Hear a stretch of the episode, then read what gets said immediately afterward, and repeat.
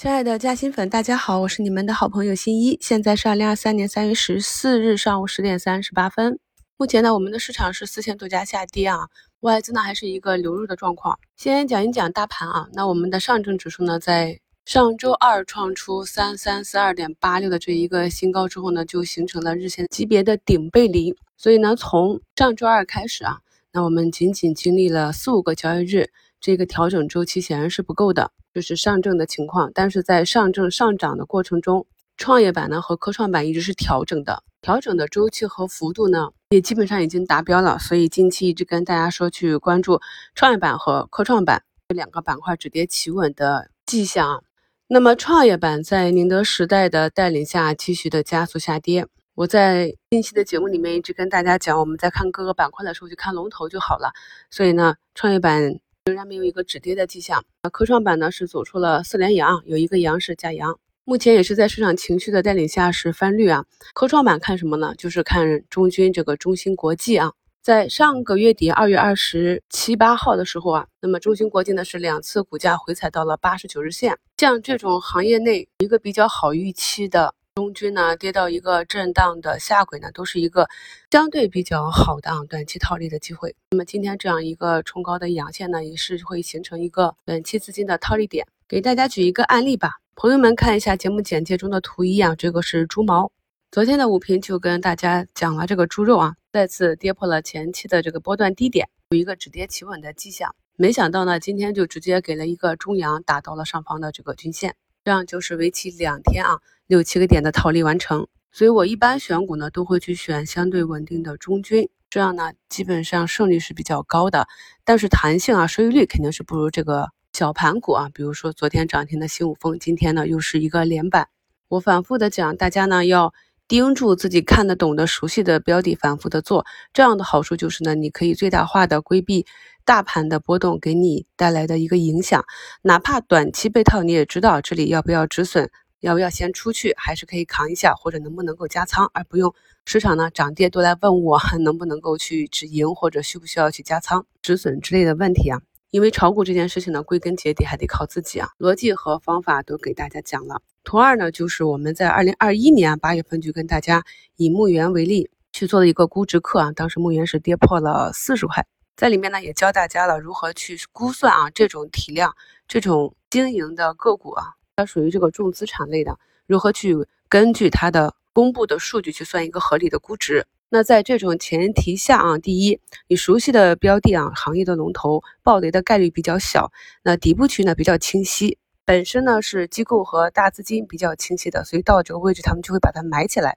他们也会去做一个短期的套利。有了这样大资金的加持呢，那我们。再去把握这样的机会，就能大大的提高我们的胜率啊。第二呢，就是你选择的个股呢，它的长期成长预期相对是要比较确定的。这就是利用我们自己对市场和个股的认知，你可以做一个短期的套利。而如果你是长期的持股呢，也可以利用这样的波动去做低你的底仓成本。目前呢，昨天涨停的大家伙中国移动啊，又是翻红啊，联通也是翻红，电信还是微微的绿。再涨一涨呢，它的市值就要超过茅台了。都知道我们的股王是茅台啊，但是如果是发展数字经济的话呢，中国的股王必须是数字科技类的，这样才能够达到一个新旧经济的一个交替啊。这这是超级机构的做盘啊，大机构思维。昨天集体上涨的这个数字经济啊，今天呢就分化了，里面呢大概有两三成哈是持续的上涨，剩下的呢就是回踩。在这个过程中，朋友们就可以观察在不同位置。不同概念以及不同走势的个股啊，它大涨之后，次日呢是一个持续的大涨，还是呢回踩啊？慢慢的积累这些经验，你就能从图形上、逻辑上、概念上对个股的连续性走势有更好的把握。图三呢是中国软件的日 K 线图啊，那么在它去年的五月份走出第一个逆势的涨停，产生一个缺口之后呢，我们就在当时啊五月的节目里面去分析过，以前呢走的是国产替代的一个。信创概念啊，那么现在是走了数字经济的概念，给大家贴这张图呢，就是让大家看一下，从它去年五月份二十二上二十七那个平台之后，经历了一百八十多个交易日啊，在今年二月六日呢，创出了一个八十四点二七的高点，这个涨幅呢也是达到了接近三四倍吧。朋友们去复盘的时候，仔细去看一下，这里面有涨停，有大跌，有横盘，有波段式的调整。虽然试想一下，如果有人笃定的跟你讲，这只个股呢，在它启动之初你去买入，你持有半年多啊，它能够翻个两倍三倍，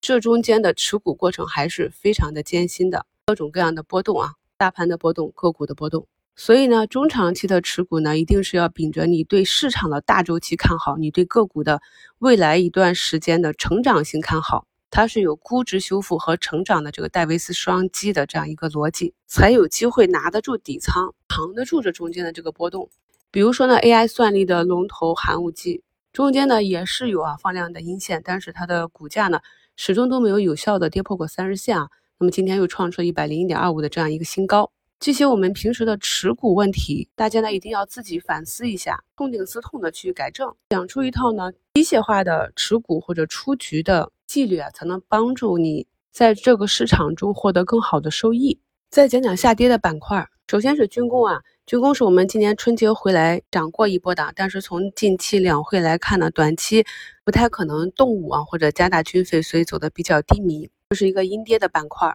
然后今天的光伏这边是大跌啊，固德微跌了十三个点，阳光电源跌了百分之七，锦浪跌了百分之五。这个板块的近期的上涨呢，都是一个反抽。还有一些朋友呢，在专享问答里问我，这些公司的技术这么好，业绩这么好，能不能抄底，或者为什么一直跌？我们在做股票的时候呢，知道大周期是管着小周期的。那么在择时的时候呢，宏观分析也是尤为重要的。目前呢是海外的衰退期嘛，美国的银行倒闭只是开始，所以我一直强调说，我们要注重内循环，就是跟我们的内需息息相关的这些行业，它们有修复的预期，不受海外波动的干扰。像储能、光伏、锂电这些都是反映海外衰退风险，而且呢，这个市场就是一个周期性的。大家还记得，在二零二一年下半年就两种股票，一种是资源类的一直涨，非资源类的一直跌。其原因呢，就是一些像消费类呀、科技呀、制造呀这些的基金啊，他们都割了自己的仓位去追这个新能源，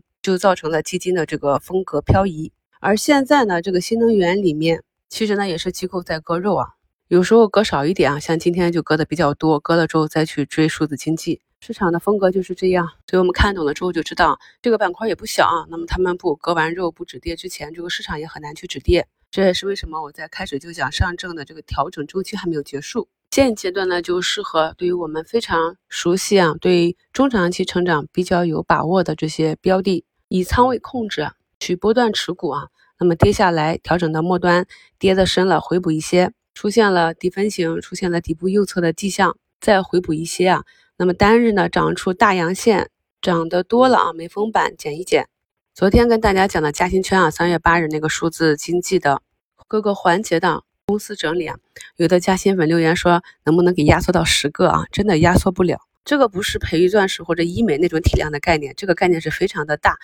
比整个新能源汽车要大很多，所以不但不能缩，伴随着这个机构逐步的挖掘，资金逐步的挖掘，以及在政策助力下，公司业绩逐步的体现，这个数量还会越来越多，这也是没办法的。朋友们呢，在整个择股的过程中呢，要注意关注资金的流向啊，去弱留强。目前呢是十一点十分，我们的上证呢走出了三二一六点九九的这样一个低点，已经比较接近下方的六十日线了。整个走势呢，也是符合我们在二月初判断出来的这个扩张型整理啊，仍然是没有系统性风险。前期调整幅度和周期比较深的板块呢，今天表现的也是比较抗跌，好多都是红盘啊，勉强被带绿的。这里的下跌呢，是暂时的下跌。看一下下午市场将如何演绎。新一与大家同在，感谢收听，我是你们的好朋友新一。